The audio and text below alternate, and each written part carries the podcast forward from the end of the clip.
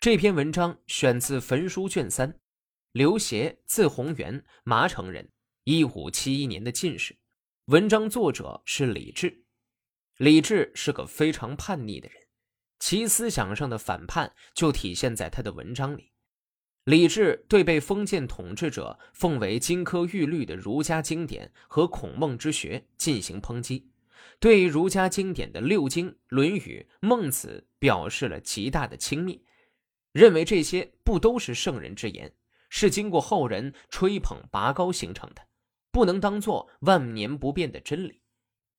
这些著作是当时懵懂弟子、迂阔门徒随笔记录，大半非圣人之言。即使是圣人之言，也只是一时所发之要识，不能成为万事万物的准则。在赞刘协这一文中，他以戏谑嘲讽的笔调贬低孔子，这在尊孔子为至圣先师的时代是一种大胆的举动。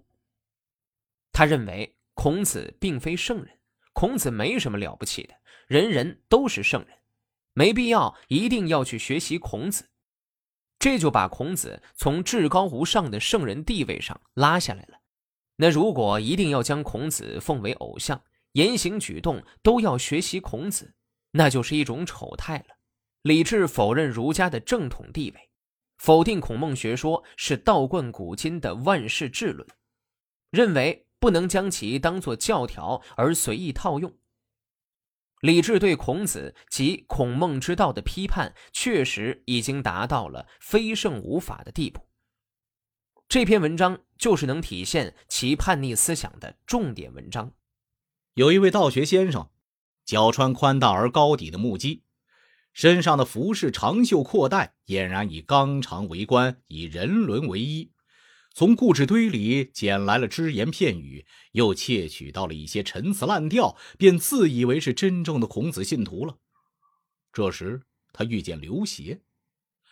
刘协是一位聪明博学的才子，见了他，微笑说：“这是因为你不知道。”孔子是我的兄长啊！那位道学先生顿时生气的变了脸色，站起来说：“上天如果不降生孔子，世界就会千秋万代如在黑夜之中。你是什么人，敢直呼孔子的名字而以兄长自居？”刘协说：“怪不得西皇以前的圣人都是整天点着纸烛走路啊！”那人无言答对。但他又怎能理解刘协一番话的深刻道理呢？我李治听说以后赞美道：“这句话简明而恰当，概括性强而又启人思考，可以冲散云雾的遮蔽，而使天空晴朗。他的言论这样，他的人品也就可以知道了。因为这虽然是出于一时的玩笑话，然而其中的深刻道理却是千百年。”不可改变的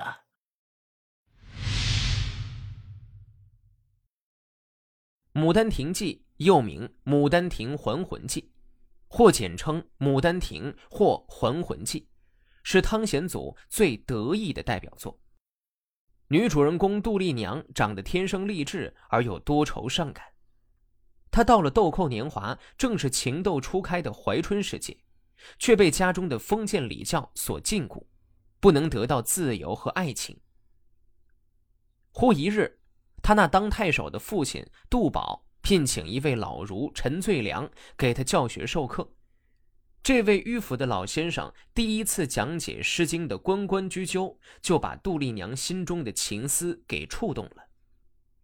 数日之后，杜丽娘到后花园踏春归来，困乏之后倒头睡在了床上。不一会儿，见一书生拿着柳枝来请他作诗，接着又将他抱至牡丹亭，成就了云雨之欢。待他一觉醒来，方知是南柯一梦。此后，他又为了寻梦到牡丹亭，却未见那书生，心中好不忧闷。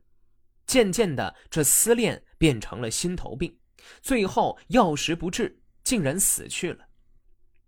其父这时升任淮阳安抚使，临行前将女儿葬在后花园梅树之下，并修成梅花庵观一座，主一老道姑看守。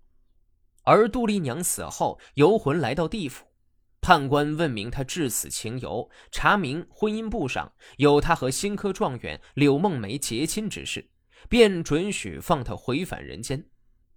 后来经过重重波折，两人终成眷属，一段生而复死、死而复生的姻缘故事就这样以大团圆做了结局。《牡丹亭》通过女主角杜丽娘与柳梦梅生死离合的爱情故事，热情歌颂了杜丽娘的至情，歌颂了反道学、反礼教、追求爱情自由的斗争精神。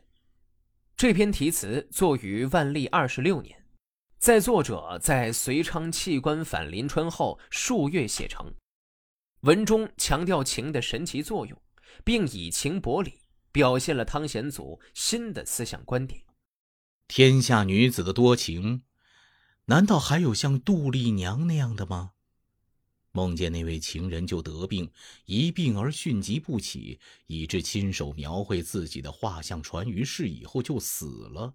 死去三年了，又能在冥冥之中寻求到所梦的人而复生，像杜丽娘这样，才可以称得上是多情的人了。他的情在不知不觉中激发起来，而且越来越深。活着时可以为情而死，死了又可以为情而生。活着不愿为情而死，死而不能复生的，都不能算是感情的极点呢。梦中产生的情，为什么一定不是真的呢？天下难道还缺少这样的梦中之人吗？